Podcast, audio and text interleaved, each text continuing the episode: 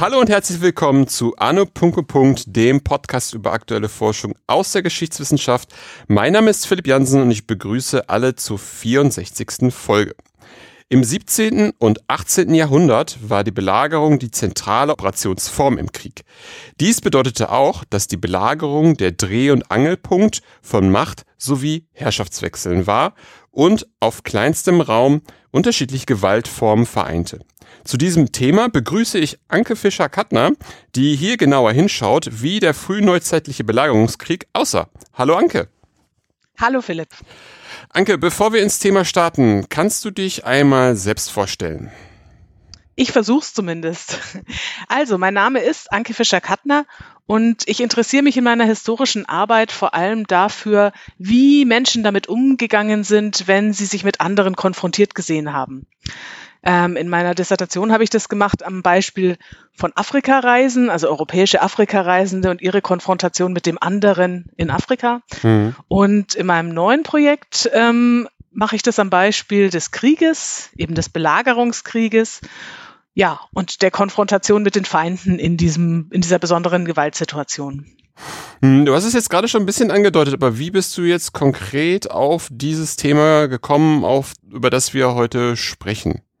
Auf das Thema bin ich gekommen, ähm, tatsächlich ähm, aus einem ganz anderen zeitlichen Zusammenhang und zwar aus einem Oberseminar, ähm, wo es um die Zeitgeschichte ging mhm. und wo ich so ein bisschen Gast war und wir haben uns eben ähm, mit verschiedenen Themen beschäftigt, unter anderem Giorgio Agamben und dem Ausnahmezustand.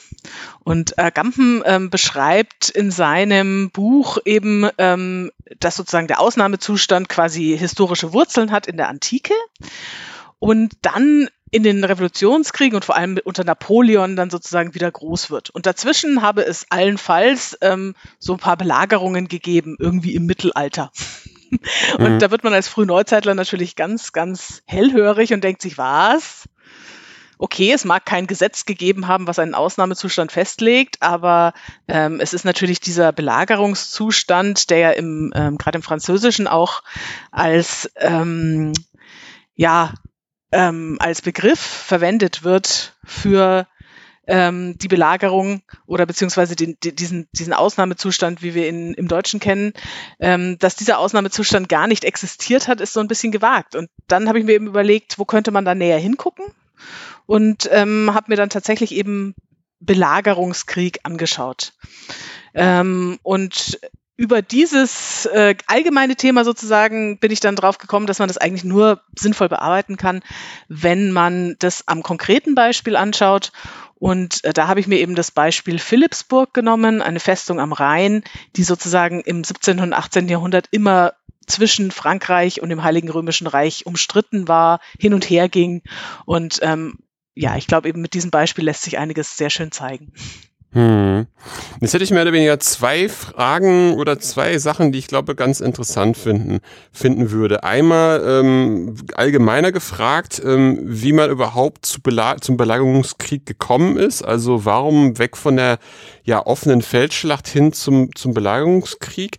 Und die andere Frage, die dann vielleicht ein bisschen im Anschluss dann ähm, auch ganz gut in dein Thema dann einführt, ja, ein bisschen näher sich mal in die Philipsburg anzuschauen, also deinen eigentlichen ähm, Untersuchungszeitraum, Zeitpunkt oder Untersuchungsgegenstand.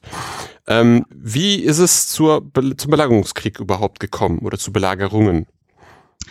Ja, also ähm, die Frage ist, ob es überhaupt zum Belagerungskrieg kommen musste, sozusagen. Mhm. Ähm, wir haben natürlich in der Antike auch sozusagen große ähm, Konfrontationen, die als Feldschlachten sozusagen bekannt geworden sind, auch im Mittelalter immer wieder. Aber schon im Mittelalter haben wir natürlich ganz stark eben ähm, sozusagen Belagerungsoperationen an Burgen. Also hier haben wir wirklich ja den, den Ursprung ähm, eines formalisierten Belagerungskrieges. Das kann man sozusagen mit Prozessen der Feudalisierung, wenn man so will, in ähm, Beziehung setzen. Also ähm, die Tatsache, dass sich Leute äh, lokale Machthaber sozusagen ähm, befestigte Punkte ähm, gebaut haben, mhm. Burgen, mit denen sie dann eben ähm, über die Umgebung Macht ausgeübt haben und wer diesen lokalen Machthabern beikommen wollte, weil er mit ihnen eben im Konflikt lag, der musste diese Burg erobern. Also das ist sozusagen ein, eine, eine ältere Tradition, die sich dann in der frühen Neuzeit im Grunde fortsetzt und die ähm, so, ja nochmal eine neue Dimension bekommt, ähm, weil natürlich nicht mehr jede kleine Burg belagert werden muss, sondern weil so langsam eben größere territoriale Einheiten entstehen, die dann versuchen, äh, über bestimmte Hauptfestungen oder Realfestungen, also auch Philipsburg wurde dann eben eine solche, die besonders gut befestigt sind, ähm, sich zu schützen. Und ähm, dieser Belagerungskrieg ist sozusagen äh, dann eine Fortsetzung dieses älteren Belagerungskrieges, aber eben mit ganz neuen technischen Mitteln. Und das ist das eigentlich das Neue in der frühen Neuzeit. Also es ist nicht so sehr, dass man jetzt plötzlich Belagerungskrieg macht, sondern dass man sich gegen eine andere Art von Festungen ähm, sozusagen stellt. Ähm, und diese Festungen sind eben ja, diese schönen sternförmigen, die man von ganz vielen frühneuzeitlichen Plänen ähm, und Belagerungsdarstellungen und tatsächlich auch Stadtdarstellungen kennt, also eine Bastionsbefestigung, ähm, die eben ja über äh, das Kreuzfeuer sozusagen dann andere Verteidigungsmöglichkeiten hat als eben die Burg mit ihrem Wall und mit ihrem Turm, wo die neue Artillerie nicht stehen kann, der relativ ähm, verletzlich ist gegenüber Eisenkugeln ähm, und die eben ja, wo also wirklich eine neue Art von Krieg entsteht, die aber nicht so sehr, also das ist nicht die Belagerung an sich, die neu ist, sondern die Formen, die darin verwendet werden. Mhm. Und wie ist es dann überhaupt zu der Philipsburg gekommen? Weil du hattest gerade gesagt, die ähm, wurde dann auch entsprechend nochmal umbenannt und oder ausgebaut. Mhm. Ähm, wie, wie muss ich mir das Ganze vorstellen? Also warum, so wie ist es überhaupt zu dieser Philipsburg gekommen? Mhm. Was ist das genau. Interessante genau. daran? Also, die Festung Philipsburg war ursprünglich eine, ein kleines Residenzstädtchen der Bischöfe von Speyer, ähm, die aus ihrer Residenzstadt, ähm, so wie ganz viele andere Bischöfe auch, im Spätmittelalter im Grunde vertrieben wurden. Speyer ähm, ist ja dann eine freie Reichsstadt. Ähm, das heißt, der Bischof hat da nicht mehr so gute Möglichkeiten einzugreifen und sucht sich also eine andere Residenz. Der Bischof von Speyer hat sich eben Udenheim ausgesucht, am Rhein gelegen, auch mit einem Rheinzoll. Also es ist so sozusagen vom, ähm, von der Lage her ganz gut gewesen. Später ähm, wird dieser Ort auch noch interessant, äh, weil er, wie gesagt, an der Grenze zwischen Frankreich und dem Heiligen Römischen Reich liegt mhm. und äh, weil hier auch ein Durchzugsgebiet ähm, der sogenannten Spanischen Straße ist. Also die Spanier, die ähm, ihre Besitzungen in den Niederlanden ähm, versorgen müssen und vor allem dann im niederländischen Unabhängigkeitskrieg auch mit Soldaten versorgen müssen, für die ist dieses Gebiet ein Durchzugsgebiet. Also es sind hier sozusagen, es sind kleine Mächte und Großmächte beteiligt, ähm, die alle ein gewisses Interesse an diesem Raum haben. Und in mhm. diesem Raum versucht sich eben dann der Bischof von Speyer möglichst gut abzusichern. Und ähm, besonders problematisch ähm, wird die Sicherheit sozusagen die Lage am Vorabend des Dreißigjährigen Krieges. Mhm. Also der Bischof von Speyer, Philipp Christoph von Sötern, sieht hier Probleme. Er gerät mit den Spaniern in Konflikt. Mhm. Er möchte sich absichern gegen ähm, die Schweden, deren Eingreifen dann irgendwann sozusagen virulent wird. Und ähm, er ja, äh, befestigt die Festung eben zu einer modernen Bastionärsfestung. Und das ähm, beginnt er 1615. Ähm, allerdings sind die lokalen anderen Mächte damit überhaupt nicht einverstanden. Und ähm, 1618 wird diese neue Festungsbaustelle sozusagen zerstört. Ähm, hier schickt Kurpfalz ähm, und die Reichsstadt Speyer, eventuell sind auch noch andere Mächte beteiligt, die schicken einfach ein Kontingent von Soldaten, die zerstören diese Befestigungsanlage. Und ähm, es scheint erstmal, als wäre dieses Projekt sozusagen hinfällig, aber dadurch, dass Kurpfalz ähm, 1618 ja relativ schnell abgelenkt wird. Also wir wissen, der Kurfürst von der Pfalz wird als König von Böhmen sozusagen zum Winterkönig und ähm, ist dann recht schnell in die böhmischen Auseinandersetzungen eben involviert. Das heißt, er hat keine Zeit mehr, sich um diese speyerische Baustelle zu kümmern. Ah, okay. Und mhm. ähm, Philipp Christoph nutzt diese Chance mhm. und befestigt äh, das Ganze eben weiter und neu. Und 1623 wird dann diese Festung eingeweiht und erhält eben den Namen gut, einerseits ihres Erbauers, aber natürlich ähm, nominell des Heiligen, nach dem auch der benannt ist, also ähm, des Heiligen Philipp und ist damit Philippsburg. Hm, hm.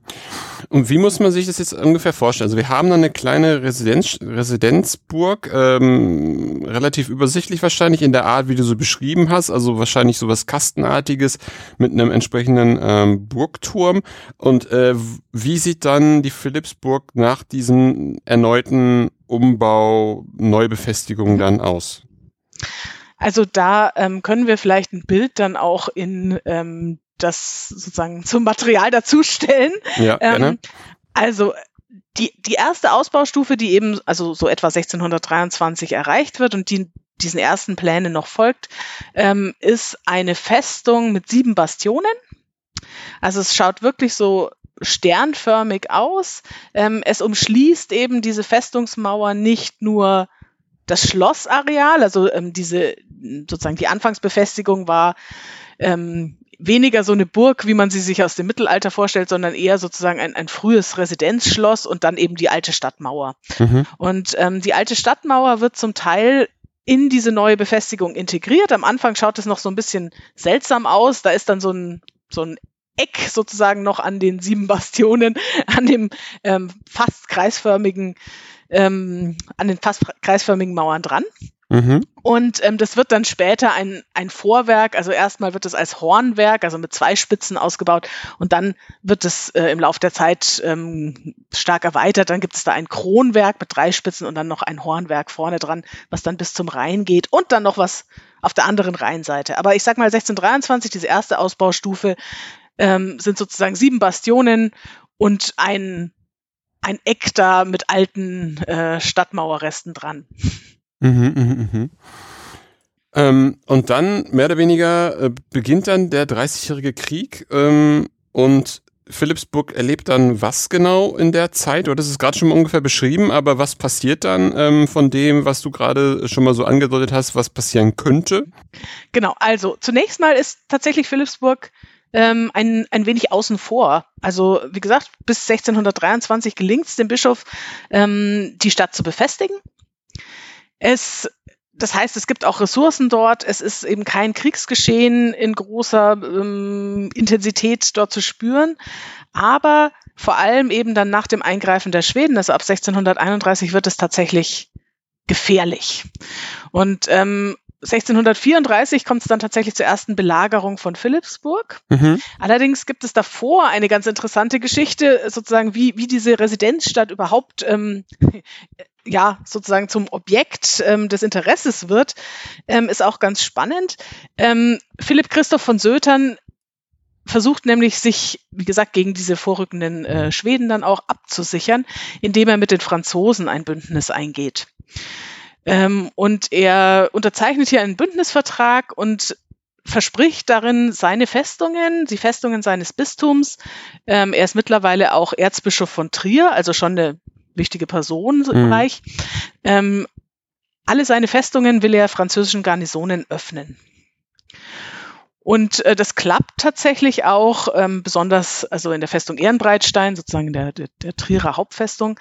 Ähm, aber in Udenheim, Philipsburg klappt es nicht. Und ähm, hier spielt eine Person eine Rolle, ähm, die sich ähm, Baumberger oder Bamberger nennt. Das ist der eigentlich von Philipp Christoph selber eingesetzte Kommandant in Philipsburg. Mhm. Und der weigert sich, ähm, dem Bischof sozusagen seine eigene Festung zu übergeben, als der mit den Franzosen quasi ankommt und mhm. sagt, bitte, ähm, wir stellen äh, jetzt hier die Garnison ähm, und äh, übernehmen sozusagen diese Festung. Und äh, dieser Baumberger ähm, dem wird dann im 19. Jahrhundert äh, ein etwas ja, pathetischer Satz zugeschrieben, also Blut und Leben will ich für die Verteidigung dieser Festung lassen, aber im Dienste des Kaisers. ja.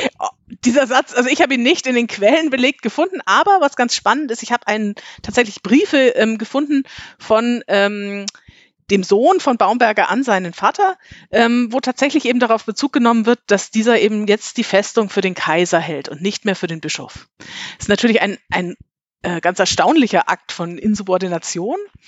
Ähm, es geht wohl weniger sozusagen um das Nationalistische, was dann im 19. Jahrhundert gesehen wurde, sondern eher um die Angst tatsächlich ähm, vor den Franzosen, die verbündet mit den protestantischen Schweden hier eine Gefahr darstellen könnten für die katholische Religion. Mhm. Ähm, und dieser Baumberger entpuppt sich dann auch einfach als lokaler Warlord. Also der macht hier ziemlich gute Geschäfte, indem er sich eben mit den kaiserlichen Truppen verbündet und ähm, sozusagen das ja, den Besitz von ähm, protestantischen, auf protestantischer Seite kämpfenden einfach sich unter den Nagel reißt. Also der hat auch persönliche Interessen hier. Mm. Ähm, genau, und dann haben wir also diese Situation, ähm, dass der Bischof sozusagen seine eigene Festung nicht mehr halten kann ähm, und dieser Baumberger sie eben für den Kaiser hält, der vorher gar nichts von seinem Glück wusste sozusagen.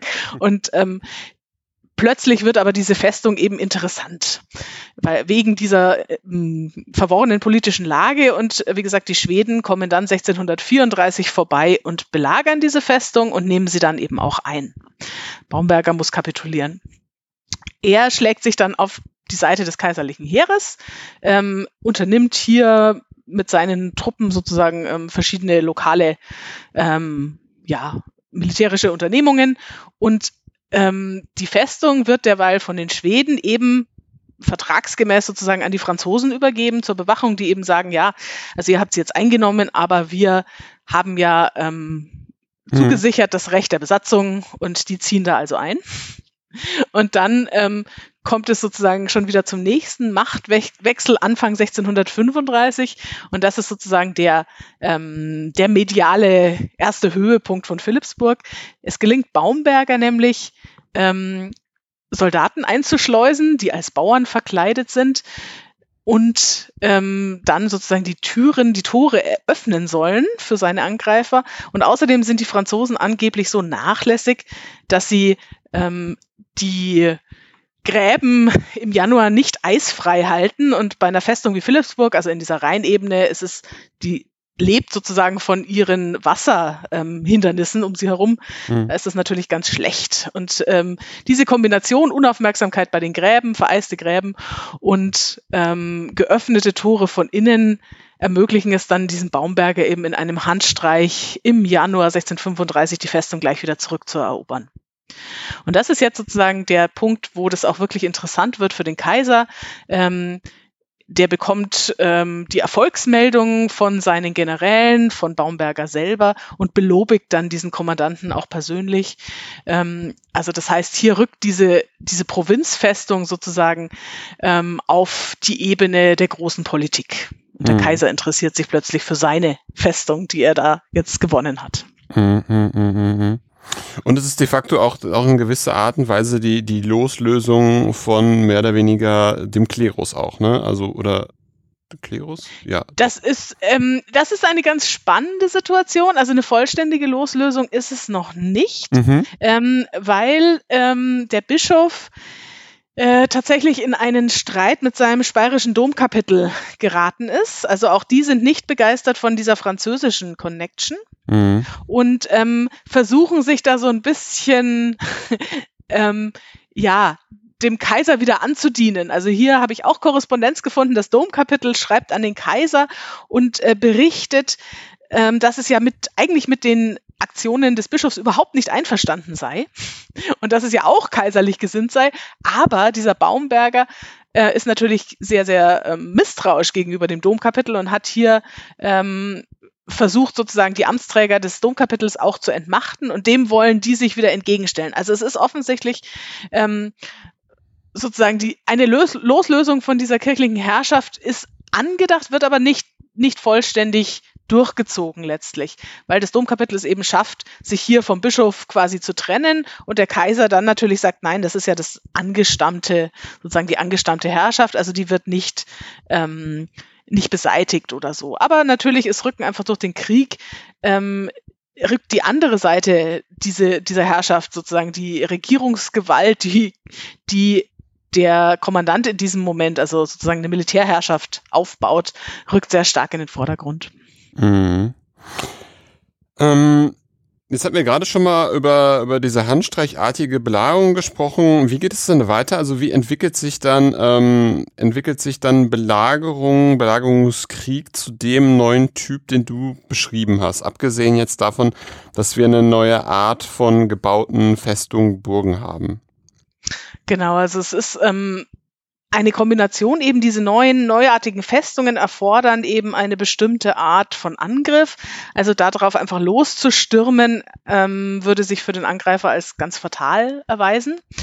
Und ähm, das ist in Philipsburg sozusagen besonders deutlich dann in der nächsten Belagerung, die 1644 sich abspielt.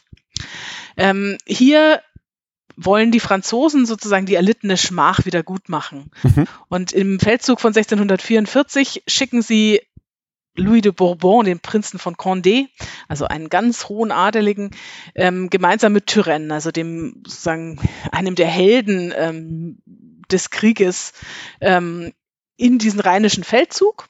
Und sie setzen sich eben als Ziel, sehr früh ähm, Philipsburg zu erobern, also diese Schmach wieder gut zu machen. Und ähm, man kann sich vorstellen, also diese beiden wichtigen Feldherren haben natürlich auch entsprechende ähm, sozusagen personelle Ressourcen zur Verfügung. Sie bringen ein großes Heer mit und können eben eine Belagerung nach dem modernen neuen Muster machen. Und was heißt das? Das heißt einfach, dass sie sozusagen nicht ähm, das versuchen durch Handstreich zu nehmen, sondern dass man wirklich ähm, einen Siege in Form, wie es im Englischen so schön heißt, machen kann, also eine Belagerung, eine formelle Belagerung, in der auch Gräben gegraben werden. Und das ist sozusagen die, die neue Technik gegen diese neue ähm, Bastionsbefestigung. Man versucht eben Gräben anzulegen und sich im Zickzack sozusagen an eine Bastionsspitze meistens anzunähern und ähm, das zu unterstützen durch Artilleriebeschuss, damit diese Bastionen eben kaputt gehen und ähm, dass man sich eine Bresche idealerweise schlägt, über die man dann die Festung stürmen könnte. Ähm, der Belagerungskrieg im 17. Jahrhundert ähm, wird aber eben so stark formalisiert, dass oft diese Erstürmung gar nicht mehr notwendig ist und dass die Belagerten eben aufgrund anderer Faktoren sich schon ergeben müssen.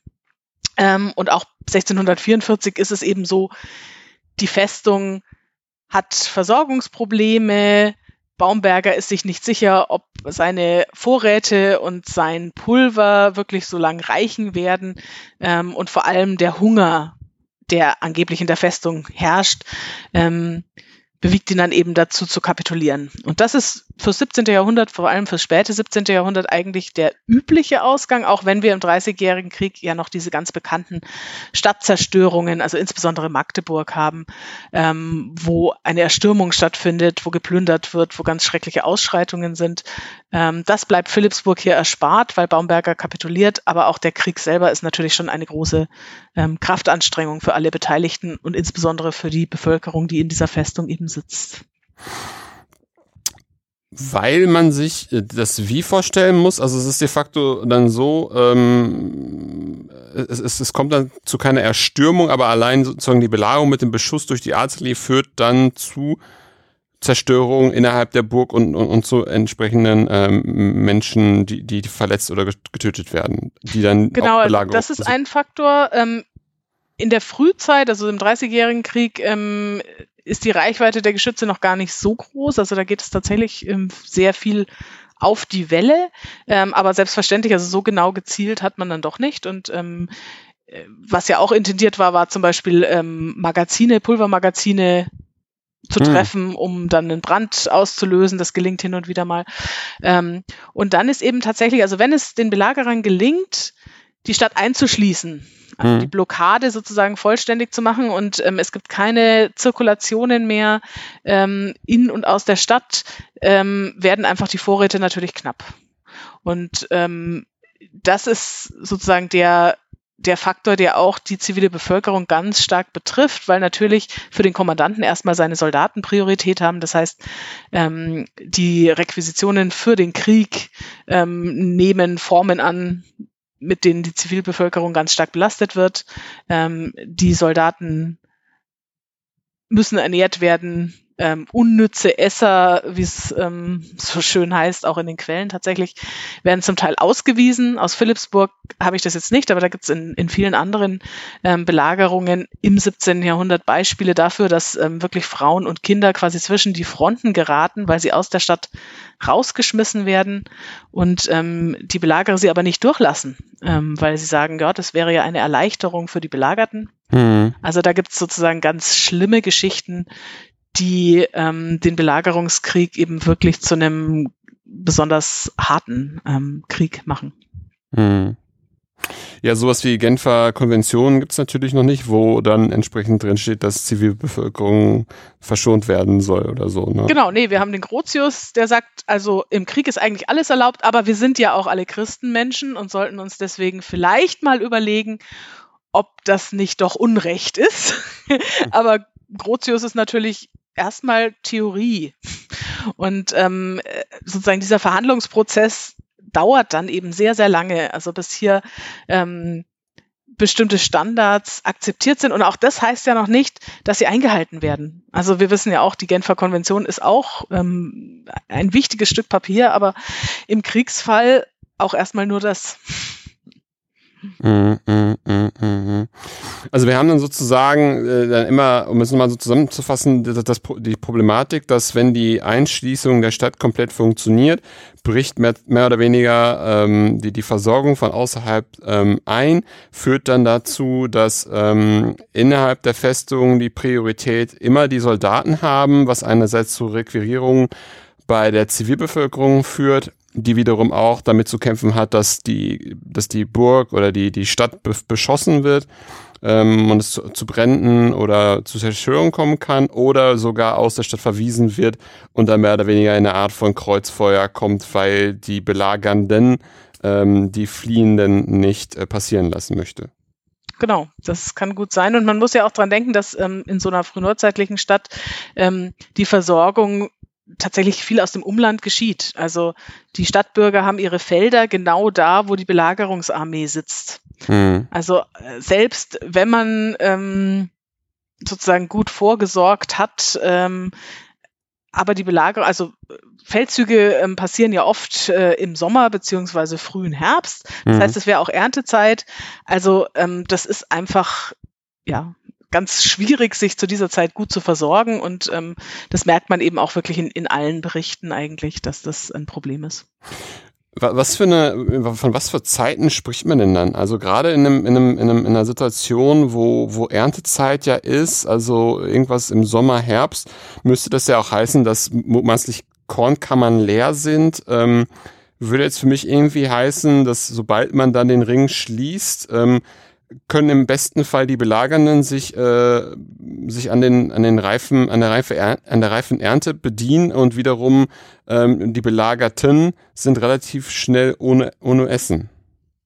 Genau, also es sind äh, eigentlich in der frühen Neuzeit beide Parteien ziemlich schnell ohne Essen. Ah, ähm, okay, krass. Und zwar okay. deswegen, weil die ähm, Belagernden, wie gesagt, es sind relativ große Armeen nötig, um so eine Belagerung ähm, bei so einer guten, modernen, neuartigen Festung durchzuführen. Also man braucht einfach viel Manpower, ähm, allein schon um diese Gräben äh, zu graben, mhm. ähm, hier die Schanzarbeiten eben zu machen. Da werden zum Teil eben auch die Bauern der Umgebung ähm, ja, eingezogen mhm. für diese Arbeiten. Aber zum Teil muss das eben auch die Belagerungsarmee selber machen.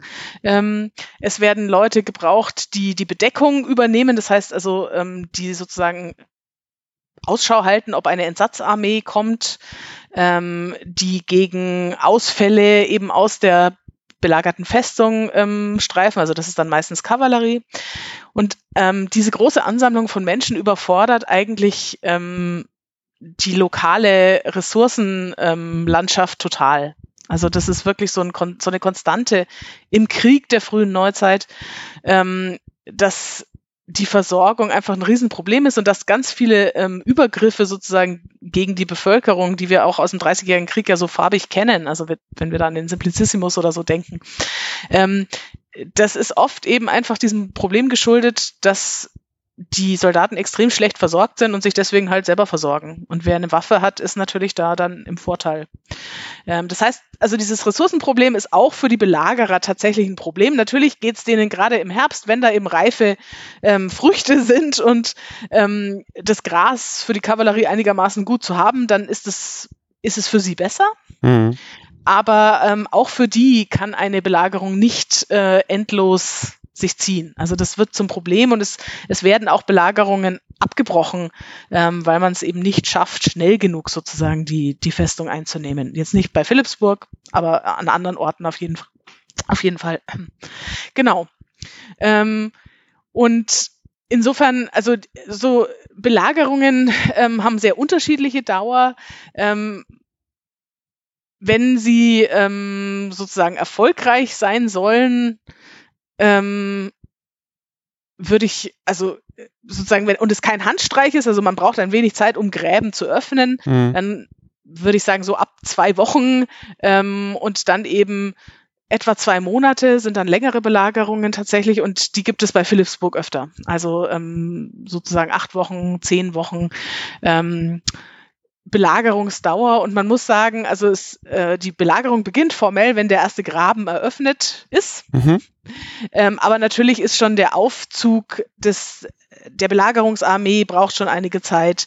Also ähm, das, das sind dann schon einige Wochen und in der Zeit kann eben ähm, ja der Vorrat der Stadt stark dezimiert werden. Und das Problem ist natürlich auch noch, dass man ähm, als Stadtbewohner ja nicht nur den Vorrat braucht, um ihn sofort zu essen, sondern vor allem dann eben, um das Feld im nächsten Jahr wieder zu bestellen, so man dann überlebt. Mhm. Ähm, und diese, ähm, dieses Problem ist riesig. Also hier gibt es aus den städtischen Quellen eben ganz, ganz viele ähm, ja, Beschwerden darüber, ähm, was was alles zerstört wurde, ähm, wie die Soldaten sozusagen mit diesem Saatgetreide umgegangen sind.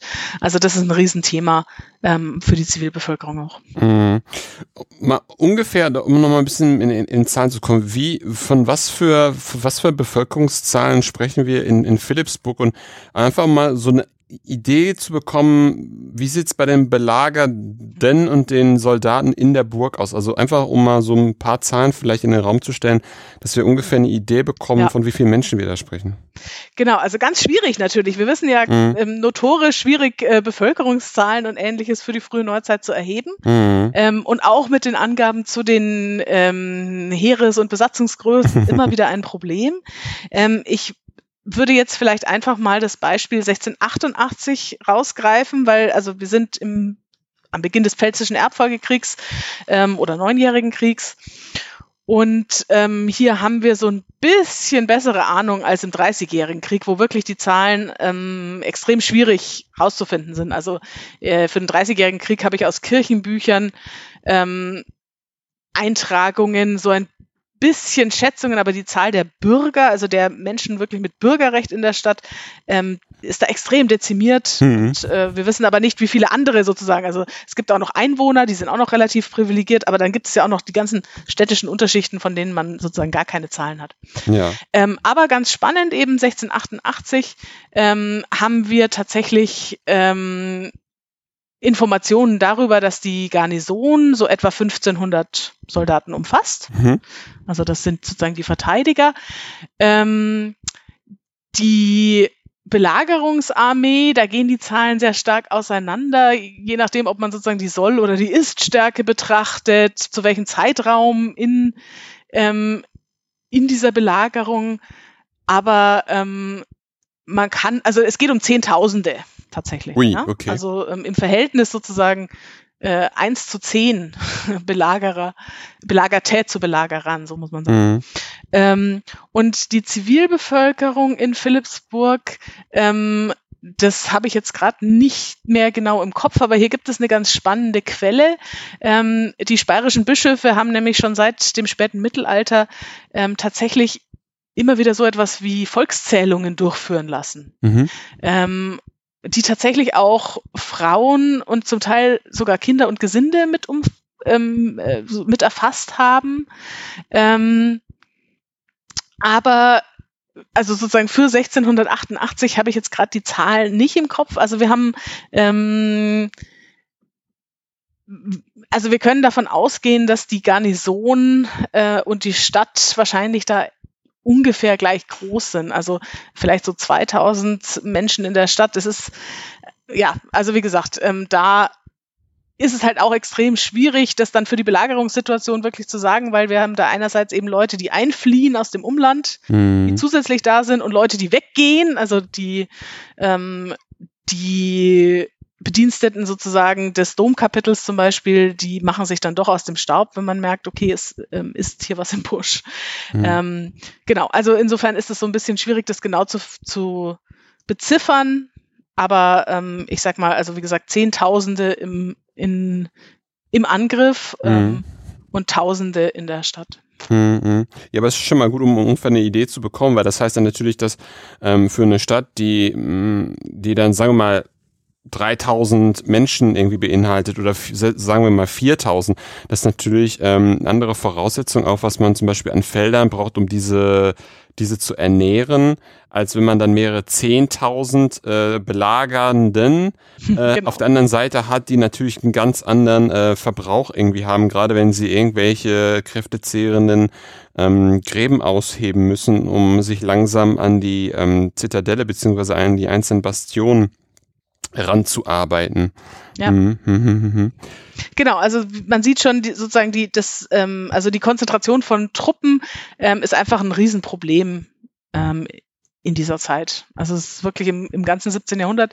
Ähm, und interessant ist auch 1688 ist dann ähm, sozusagen ein Krieg, in dem schon zumindest auf französischer Seite extrem viel dafür getan wird, diese Truppen eben zu ernähren.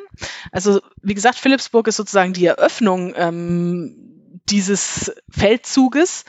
Und ähm, da kann man sehr schön in den, in den französischen Quellen eben nachverfolgen, wie die französische Militäradministration, also es ist vor allem der Intendant im Elsass, de Lagrange, der kümmert sich da sozusagen darum. Und er hat dann wirklich Pläne, tagesgenau in der Vorbereitung dieses Angriffs, wann welche Wägen mit welchem Getreide, zum Beispiel aus Paris, zum Beispiel aus anderen Regionen, aus der Franche-Comté und so weiter, ähm, wann die an welchem Ort zu sein haben, und außerdem will er das ja noch geheim halten. Also das heißt, äh, das wird auch noch so verteilt. Also die, da, die, da werden dann eben Kommissare ausgeschickt an einzelne Orte, um die und die Wägen in Empfang zu nehmen und sie dann erst am so und so vielten wieder weiterzulassen. Also eine ganz ausgeklügelte Logistik im Vorfeld.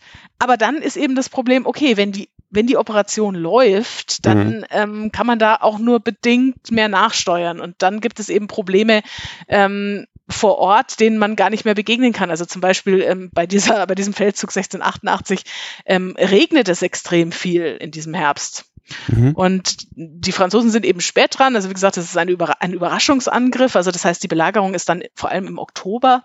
Ähm, und die Wetterbedingungen machen den Belagerern eben unglaublich zu schaffen, obwohl sie tatsächlich, wie gesagt, also die Armee Ludwigs XIV. auch noch geführt vom Dauphin, ähm, also dem, dem Kronprinzen selbst äh, nominell, ähm, diese Armee versinkt im Schlamm und ähm, kämpft eben mit dem Transport der Kanonen ganz heftig, mhm. äh, trotz all dieser ähm, ja sozusagen detaillierten Vorbereitung und dieser erstmal sehr guten Versorgung mit Lebensmitteln. Aber das wird eben im Verlauf der Zeit dann sehr schnell sehr schwierig. Mhm, mh, mh. Ja, das ist dann auch spannend, äh, die, die, die, die, die, die Krux zwischen Planung und Realität, äh, wenn dann da nur mal Regen dazu kommt und äh, man eine schwere Kanonen hat, die man dann mutmaßlich durch irgendwelche unbefestigten Straßen ziehen muss. Genau. Ja, ja, ja. Ähm, du hattest jetzt auch, ähm, oder ich hatte es in der Anmoderation gesagt, dass es auch ähm, viel um Gewalt, Gewaltformen in deinem Projekt geht. Ähm, wie, wie zeigt sich das einfach bei diesen ja ständigen Belagerungen im 17. und 18. Jahrhundert rund um und in Philippsburg? Also wie entwickelt sich das ähm, oder was, was dazu beobachten? Ja, ähm, genau, also vielleicht ähm, sage ich einfach nochmal, was die Gewaltformen sind, die ich unterscheiden würde. Also es ist zunächst mal natürlich die physische Gewalt, die Kriegsgewalt, die wir jetzt ja auch schon so ein bisschen ähm, greifbar gemacht haben und die natürlich Philipsburg ähm, im 17. und dann vor allem auch im 18. Jahrhundert ähm, als Ort extrem verändert ähm, durch die Zerstörungen, die hier stattfinden, durch die Aufbauten, die eben nötig sind, sowohl für die Belagerer als auch für die Belagerten.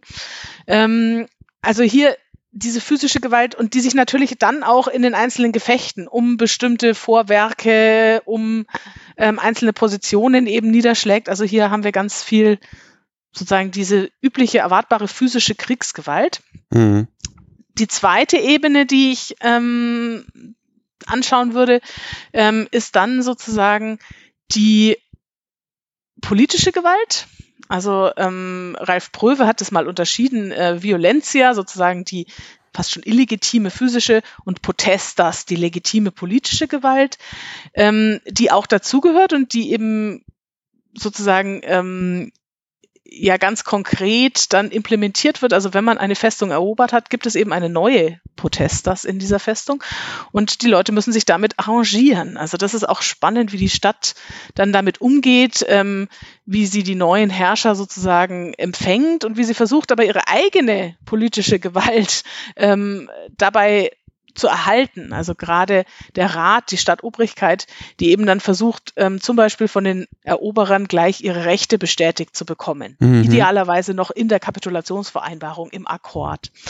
Ähm, genau, und dazwischen gibt es eine Ebene, die ist auch ähm, wichtig in diesem Zusammenhang, denke ich, und das ist sozusagen die Ebene ähm, der Befehlsgewalt vor Ort.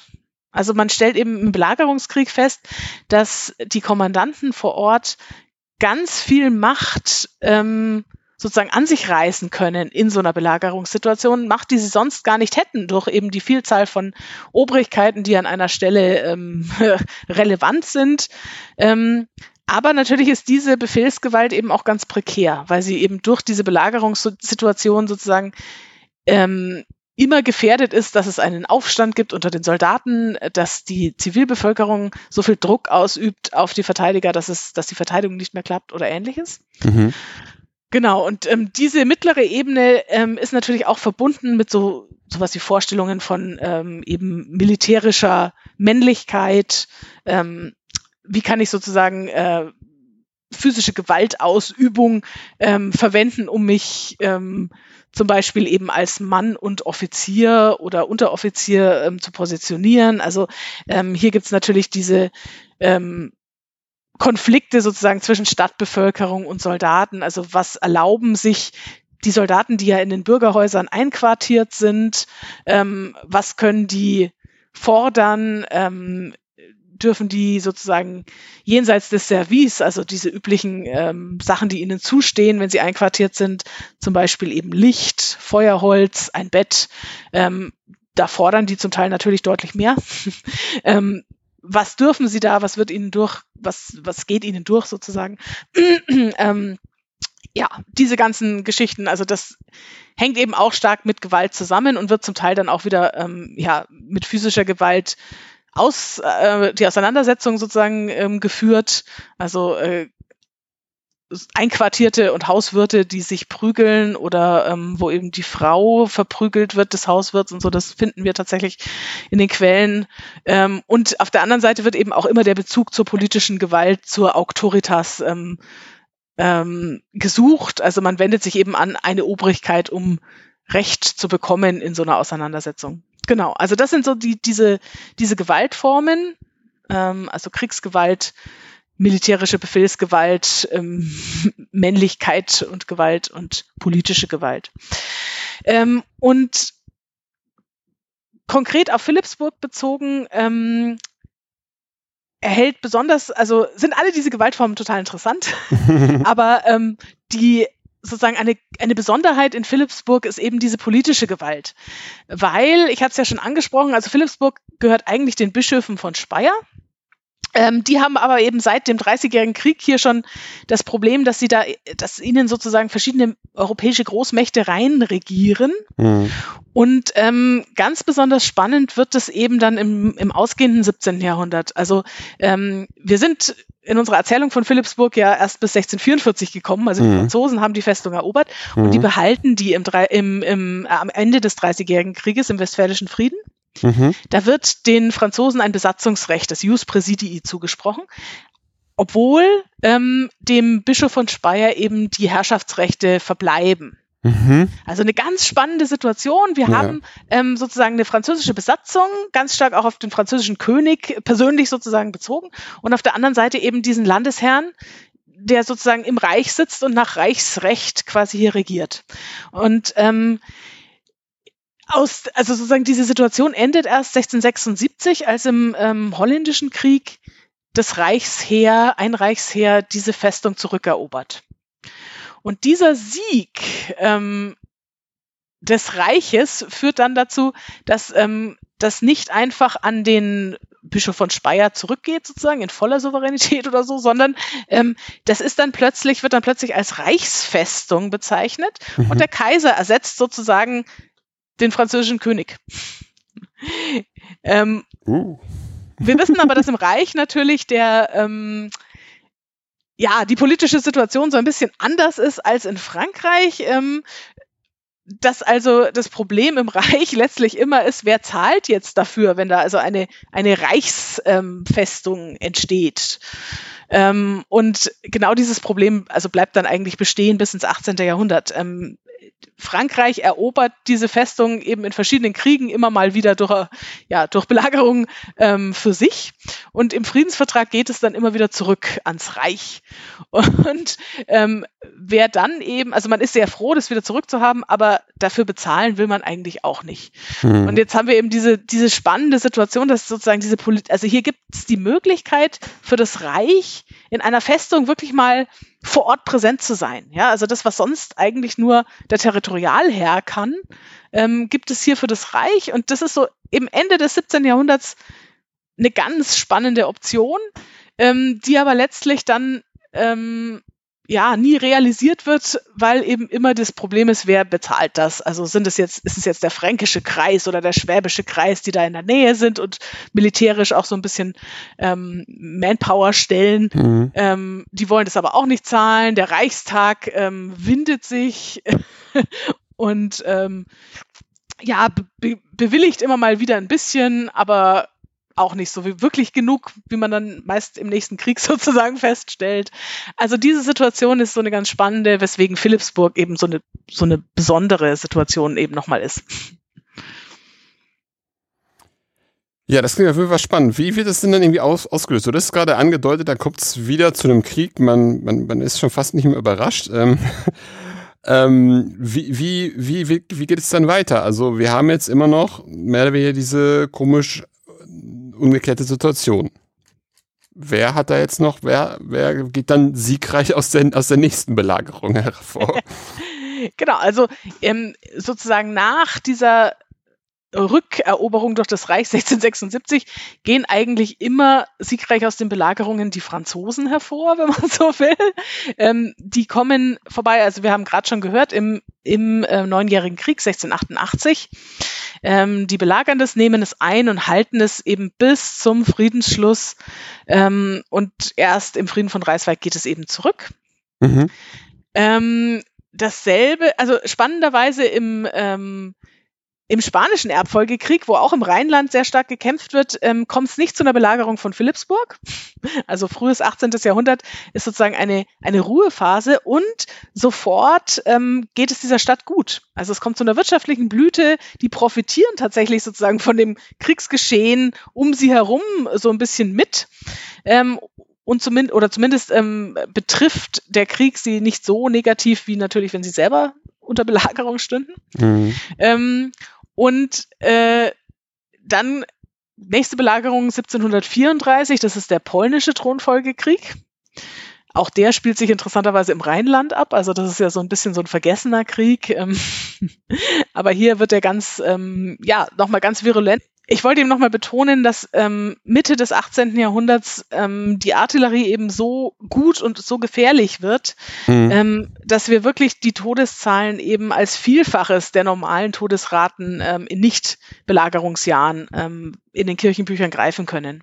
Und es stehen tatsächlich dann, also für diese Belagerung 1734, ähm, stehen tatsächlich ähm, sozusagen Todesgründe dabei bei vielen Personen ähm, und es finden sich wirklich ganz oft eben Artillerietreffer. Also äh, und es sind ganz besonders stark die jungen Erwachsenen, die ja sonst nicht so stark betroffen sind ähm, vom plötzlichen Tod. Äh, und deren, also man sieht dann wirklich im Kirchenbuch, also eine junge Frau, 17 Jahre alt, die Magd von sowieso, ähm, der wurde der Arm abgerissen durch eine Kanonenkugel und sie verstarb daran. Also da gibt's wirklich ganz ähm, explizite Hinweise darauf, wie tödlich zu diesem Zeitpunkt dann der Beschuss in der Belagerung ist. Hm, hm, hm.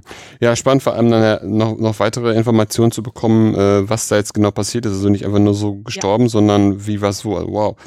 Ähm, das ist das Tolle eben im 18. Jahrhundert. Also da hat man dann wirklich Quellen, die so ein bisschen ähm, das äh, ja beleuchten und äh, sehr klar machen. Genau, also das ist sozusagen die, diese Belagerung 1734 und dann haben wir natürlich in Philipsburg ähm, sozusagen ein, ein bisschen ein Aufatmen durch das große Renversement des Alliances Mitte des 18. Jahrhunderts. Also plötzlich sind Habsburg ähm, und der französische König nicht mehr die großen Feinde, sondern ähm, stellen sich eben gemeinsam gegen ähm, Preußen und Briten sozusagen. Und diese Situation entlastet erstmal Philipsburg ein bisschen und dann kommt es eben zum letzten großen Belagerungshöhepunkt äh, im Verlauf der Revolutionskriege. 1799 wird es Philipsburg viermal zumindest blockiert und beschossen wenn auch nicht formell belagert mit Gräben, aber eben auch nochmal sehr, sehr tödlich ähm, für die Zivilbevölkerung sozusagen gerät es unter Angriff. Mhm, mhm, mhm, Und wird dann auch massiv verwüstet? Also gerade wenn du sagst, dass die Artillerie immer stärker wird, stelle ich mir das irgendwie so vor, dass die, ähm, dass jetzt nicht mehr nur dazu kommt, dass ähm, Gräben ausgehoben werden und versucht wird, ein Pulvermagazin zu treffen, sondern dass einfach auch äh, durch diese wirkungsvollere Artillerie da die Stadt, die Städte oder die Stadt Philipsburg auch, oder die Burg immer wieder auch ziemlich äh, in Mitleidenschaft gezogen wird, wenn sie belagert wird, mal wieder. Genau, also das, ähm, wie gesagt, 1734 kann man das äh, sozusagen an den menschlichen Verlusten ganz besonders ermessen und ähm, 1799 ist dann ähm, gibt es den Vorwurf, dass die Franzosen, die französische Revolutionsarmee eben diese Stadt dem Erdboden gleichgemacht hätte. Ähm, tatsächlich mhm. sind extrem viele Häuser zerstört. Ähm, die menschlichen Verluste sind interessanterweise nicht so hoch wie 1734. Also man mhm. hat hier scheinbar Möglichkeiten gefunden. Also die, die Menschen versammeln sich ähm, immer im Schlosskeller, ähm, um sozusagen dem, dem Beschuss zu entgehen. Und das hat wohl besser geklappt als eben 1734. Aber ähm, tatsächlich wird die Stadt sozusagen so stark beschossen, dass ähm, der Kommandant, der kaiserliche Kommandant der Festung, ähm, einen Aufruf, einen veröffentlicht, äh, ja, eine Publikation sozusagen herausgibt, ähm, an alle edlen deutschen Menschenfreunde, schöner Titel, wo er um Spenden wirbt. Ähm, der Kommandant ähm, schafft es tatsächlich, also die, die Stadt muss sich nicht ergeben dem Beschuss. Ähm, sie wird viermal, wie gesagt, eingeschlossen und im September 1799 dann eben auch massiv beschossen. Aber ähm, sie muss nicht kapitulieren. Mhm. Ähm, aber die Zerstörungen sind eben so groß, dass der Kommandant Salm sozusagen darum bittet, dass man Spenden aus dem Reich äh, schicken möge, damit die armen Einwohner von Philipsburg ähm, eben ihre Häuser wieder aufbauen können. Und das passiert dann tatsächlich auch. Also es gibt sozusagen eine große Sammlung, mhm. ähm, die in Philipsburg dann auch verwaltet wird ähm, und wo sozusagen äh, der Wiederaufbau der Stadt nach diesem verheerenden Bombardement eben gestaltet wird. Und das ist eben gleichzeitig auch das Ende dieser Festung Philipsburg. Ähm, sie musste sich nicht ergeben, aber im Friedens, im, im Entschuldigung, Waffenstillstand von Hohenlinden ähm, wird sie sozusagen an Napoleon übergeben als Sicherheit. Ähm, und Napoleon möchte eben diese Festung nicht dem Reich zurückgeben. Es ist dann auch klar, sie wird zurückgegeben, aber er äh, macht eben zur Bedingung, dass sie nur entfestigt zurückgegeben wird. Und ähm, so wird im Winter 1800, 1801 eben dieses Philipsburg, also diese, diese Welle von Philipsburg tatsächlich eingeebnet und der Wiederaufbau ähm, geschieht dann sozusagen auf den Grundstücken, die dadurch auch frei werden. Also heute sieht man in Philipsburg von den Wellen fast nichts mehr, ähm, es gibt wohl noch in Kellern sozusagen Reste und das Straßenbild richtet sich danach. Also man kann sozusagen an einem Teil Philipsburgs ähm, der, den alten Bastionen sozusagen nachlaufen. Mhm. Aber ähm, es gibt keine ähm, Mauerreste oder Wälle sozusagen im Stadtgebiet mehr zu sehen. Genau, dann endet die äh, Geschichte der Festung Philipsburg eben mit diesem letzten Bombardement und dann dem Wiederaufbau ja, als zivile Stadt sozusagen. Mm, mhm. Wow. Damit hätte ich jetzt fast nicht geredet. Aber ja, das ist natürlich ja. irgendwie auch interessant, dass das dann Napoleon sagt, so, ja, nee, das machen wir jetzt mal anders. Äh, es wird eine Stadt und die Burg kommt weg. Ja, also, naja, wie gesagt, Burg, Vorsicht, ähm, also das Schloss ähm, blieb noch einige Zeit stehen, das schon. Ähm, aber genau, die Welle außenrum sozusagen, genau, die genau. werden eingeebnet und ähm, ja, also wie gesagt, man, man merkt dann auch, ähm, dieses Philipsburg ähm, ist auch heute halt eher so ein ja, Provinzstädtchen des, des späten 18., frühen 19. Jahrhunderts, so vom, ähm, vom Phänotyp der Altstadt, wenn man so will. Also die Befestigung hat es ganz lang geprägt, aber eben nach dieser Zerstörung war man offensichtlich auch einfach froh, ähm, einerseits sozusagen diesen Platz zur Verfügung zu haben, also viele Gärten wurden dann angelegt auf den alten Wellen und so weiter und das dann eben in das zivile Leben zu integrieren. Auf der anderen Seite ähm, ist man, habe ich so das Gefühl, auch ein bisschen wehmütig.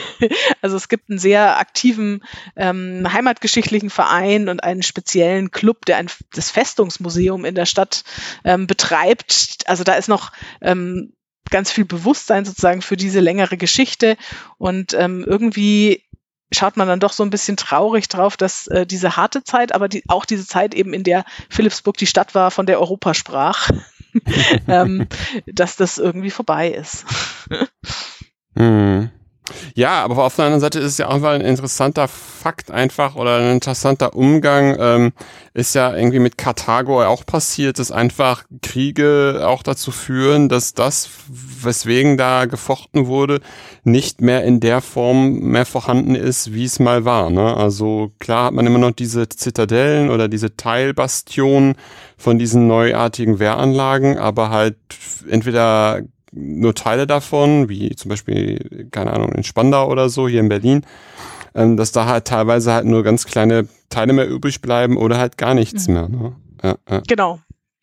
Also ähm, da, glaube ich, sieht man auch nochmal die ähm, sozusagen das räumliche Zusammenspiel zwischen Krieg und dann aber auch Frieden. Also es ist beides, kann sehr ähm, sehr große Konsequenzen sozusagen für die räumliche Aufteilung eines, eines Gebietes haben und für die ähm, räumliche Konstituierung davon, wie man da auch lebt. Also während der Festungszeit war es natürlich, also auch in Philipsburg, ähm, musste man sich sehr stark nach diesem Wallkorsett richten.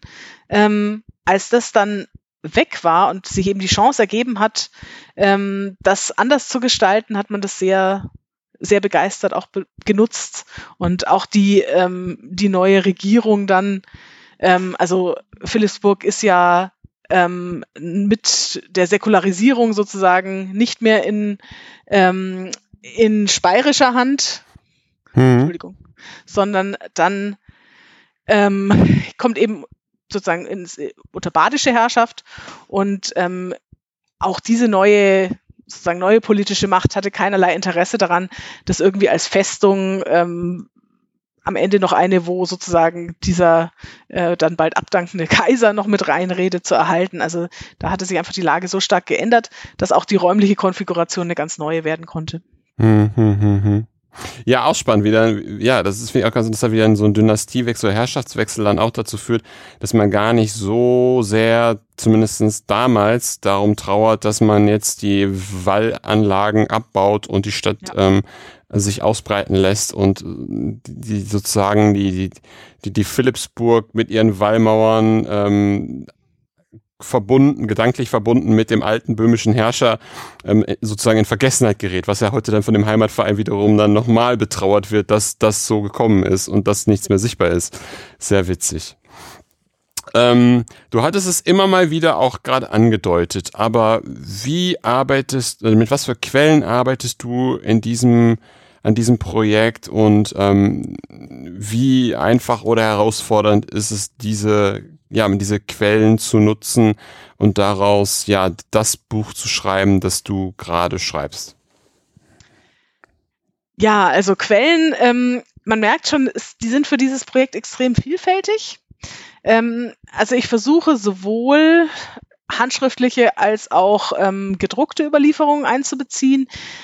Die gedruckte Überlieferungen ähm, sind auf der einen Seite sozusagen zeitgenössische Darstellungen des Belagerungskrieges. Also hier merkt man, dass es ein unheimliches ähm, sozusagen öffentliches Interesse an dieser Festung gibt. Ähm, zumindest eben seit diesem Handstreich 1635. Also der wird wirklich öfter ähm, dargestellt und dann auch lustigerweise in den späteren später entstehenden Quellen zu neuen Belagerungen wird immer wieder auf diese längere Geschichte verwiesen.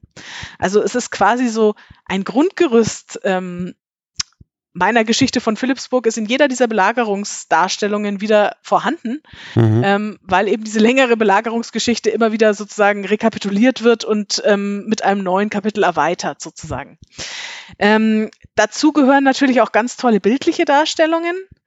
Also das ist wirklich ähm, tolles Material, um eben sich über räumliche Konfigurationen Gedanken zu machen, um diesen Ausbau der Befestigungsanlagen nachzuvollziehen.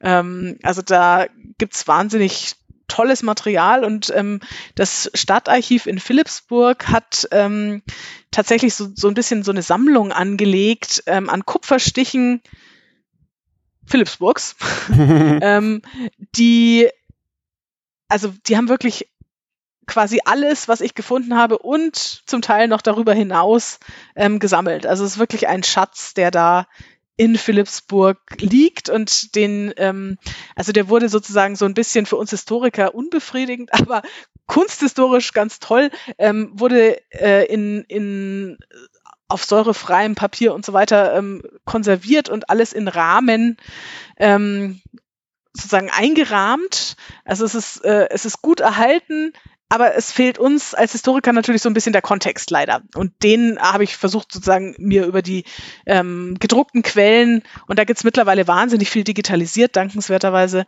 ähm, da muss man sich den so ein bisschen erschließen. Also wo kommen diese Darstellungen eigentlich her? Ähm, mhm. Was, also selbst wenn es eine Darstellung sozusagen des Standes von 1623 ist, ist die dann wirklich so ungefähr um diese Zeit entstanden oder eher später und so. Also das ist ähm, sozusagen leider nicht in Philipsburg selber zu klären, sondern da muss man eben viel noch su suchen. Ähm, genau, und auf der Manuskriptseite gibt es natürlich in, äh, einen Haufen Möglichkeiten, wo man forschen kann. Was ich vor allem gemacht habe, ist, ich habe mir eben einerseits das Stadtarchiv in Philipsburg selber angeschaut. Also da versucht über die städtischen Quellen, hier gibt's vor allem Ratsprotokolle, aber auch Stadtrechnungen ähm, und dann äh, mittlerweile in Freiburg überliefert die Kirchenbücher eben äh, angeschaut. Mhm. Ähm, und dann habe ich versucht, das so ein bisschen eben mit den, sozusagen mit der höheren Ebene, mit den höheren Ebenen politisch zu verknüpfen. Also in Paris, vor allem im Kriegsarchiv, gibt's hier ähm, umfangreiche Bestände zu diesen Belagerungsoperationen. Ähm, und in Wien sozusagen das, das äh, wienerische Pendant. Ähm, außerdem kann man eben in Wien übers Haushof und Staatsarchiv so ein bisschen diese Reichsebene ähm, und die Diskussionen darum, äh, wer darf jetzt hier wirklich Herrschaft ausüben? Ist das wirklich eine Reichsfestung? Da wehrt sich natürlich der Bischof von Speyer ganz extrem dagegen. Ähm, also diesen, diese ganze Problematik kann man da so ein bisschen nachvollziehen. Ähm, genau, also hier sind sozusagen die, die Überlieferungen ähm, der jeweiligen Zentrale ganz relevant und ähm, da im Reich eben auch noch diese ähm, sozusagen diese mittleren Ebenen eine Rolle spielen, ähm, ist natürlich, sind natürlich auch die Archivalien aus Speyer. Also die sind heute in Karlsruhe ähm, gelagert. Da kann man auch noch einiges sehen. Und äh, außerdem ist eben der fränkische Kreis, der da die Garnison stellt im 18. Jahrhundert in dieser Reichsfestung. Ähm, da gibt's in Bamberg noch schöne Quellen. Also es, es gibt ähm, haufenweise Material. Mhm. Ähm, man kann gar nicht alles, ähm, glaube ich, so würdigen, wie man es gerne möchte. Wenn wir jetzt ähm, die, die Hörerinnenschaft ähm, auch für dein Thema begeistert haben, was könnten, könntest du ihnen empfehlen, ähm, um sich also an, an Texten, an, ja, an Texten empfehlen, womit sie sich tiefer nochmal in das ganze Thema oder in Teilthemen, die, über die wir heute schon gesprochen haben, ähm, weiter einzulesen?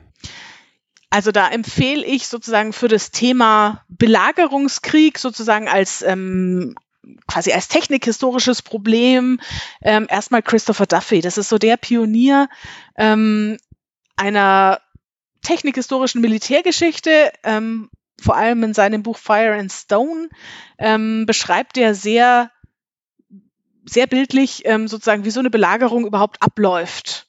Er macht es so ein bisschen übergreifend, also entwirft hier sozusagen einen Idealtypus und da kann man eben so richtig schön nochmal nachvollziehen, wie ist das mit den, mit der Öffnung der Gräben und auch eben, wie wird so eine, so eine Befestigung überhaupt erstellt? Wie funktioniert das? Ähm, das ist so sein Grundlagenwerk und dann hat er das ähm, ein bisschen chronologisch nochmal differenziert. Ähm, hier hat er zwei Bände ähm, sozusagen einer, ja, über Siege Warfare rausgegeben. Das eine ähm, Siege Warfare in the Age of Vauban and Frederick the Great, ist sozusagen der spätere Band, und das andere The Fortress in the Early Modern Age, glaube ich, ähm, wo er sozusagen äh, so ein bisschen das, äh, diesen, diesen Belagerungskrieg kulturgeschichtlich auch einbettet und man kann wirklich verschiedene Weltregionen ähm, ja, abgedeckt äh, sehen, ähm, wie hier sich Belagerungskrieg abspielt. Ähm, das ist so zur Einführung in diesen in diesen Komplex Belagerungskrieg ganz, ganz toll.